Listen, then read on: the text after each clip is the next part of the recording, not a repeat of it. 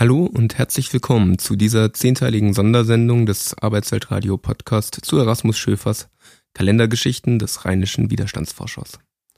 Da soll eine schwarze Frau einem weißen Mann Platz machen im Bus und steht nicht auf. Da soll ein Richter ein Gesinnungsurteil fällen und kann es nicht.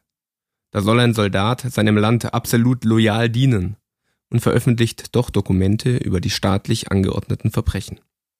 Erasmus Schöfer geht in seinen Erzählungen bekannten und unbekannten Widerstandsgeschichten nach, Widerstand von einzelnen Unzufriedenen, der manchmal Großes bewirken kann.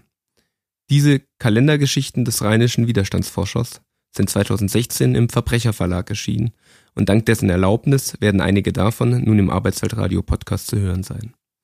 Die Geschichten werden gelesen von Claudia Säuferer und Peter Schad. Kriminelle des Friedens. Naomi G. berichtet. Ich bin eine Kriminelle des Friedens geworden. Ich wohne mit einigen Frauen in einer Wohngemeinschaft und wir haben uns entschlossen, etwas Sinnvolles mit unserer Freizeit anzustellen. Wir leisten Widerstand. Es gibt ganz in der Nähe eine Militärbasis. Einige von uns kennen dort ein paar Soldatinnen, die uns von ihren Erfahrungen berichteten und weshalb sie aus dem Militär raus wollten. Was wir erfuhren, machte uns wütend. Wir entschlossen uns zu helfen weil es zu unserer Form des Widerstands und zum Ausbrechen aus unserem eigenen Gefängnis gehört, gaben wir uns den Namen Exit Free, freier Ausgang. Neun Deserteurinnen und vier aus moralischen Gründen aus dem Krieg ausgestiegene, das ist unsere Erfolgsbilanz, seit wir uns vor drei Jahren gegründet haben. Wir hoffen, in Zukunft auch männlichen Soldaten helfen zu können.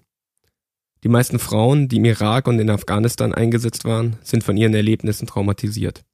Es ist eine andauernde Belastung für sie zu wissen, dass sie ein Teil der dort ausgeübten Brutalität waren. Einige sind voller Selbsthass, auch wenn sie persönlich nichts Schreckliches getan haben. Sie wissen, dass sie ein Teil der Todesfabrik waren und dass sie von den Menschen dort verabscheut werden. Einige wurden auch von ihren männlichen Kameraden missbraucht. Dort drüben machen diese Mistkerle Sachen, die sie zu Hause nie tun würden. Es ist, als ob man ihnen eine Erlaubnis gegeben hat, ihre abscheulichen Fantasien auszuleben. Andere haben Angst, in diesen Krieg geschickt zu werden. Sie haben die Geschichten gehört, haben ihre Kameradinnen nach der Rückkehr als mentale und körperliche Fracks erlebt. Soldaten, deren Entlassungsgesuche abgelehnt werden, haben drei Optionen, eine schlimmer als die andere. Sie können psychologische Gründe anführen, aber es ist sehr schwer, sich wie ein Verrückter zu benehmen. Das Militär kann sie in seine eigene Heilanstalten stecken und mit Drogen vollstopfen, sodass sie bei ihrer Entlassung durchgeknallt sind, obwohl sie vorher völlig normal waren.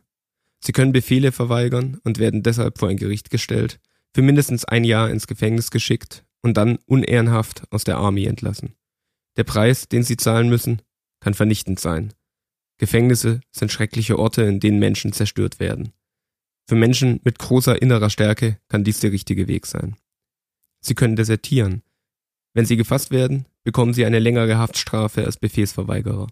Dieses Risiko können sie vermeiden, wenn sie das Land für einige Jahre verlassen, aber dadurch sind sie von ihrer Familie und ihren kulturellen Wurzeln getrennt, bis es irgendwann eine Amnestie gibt.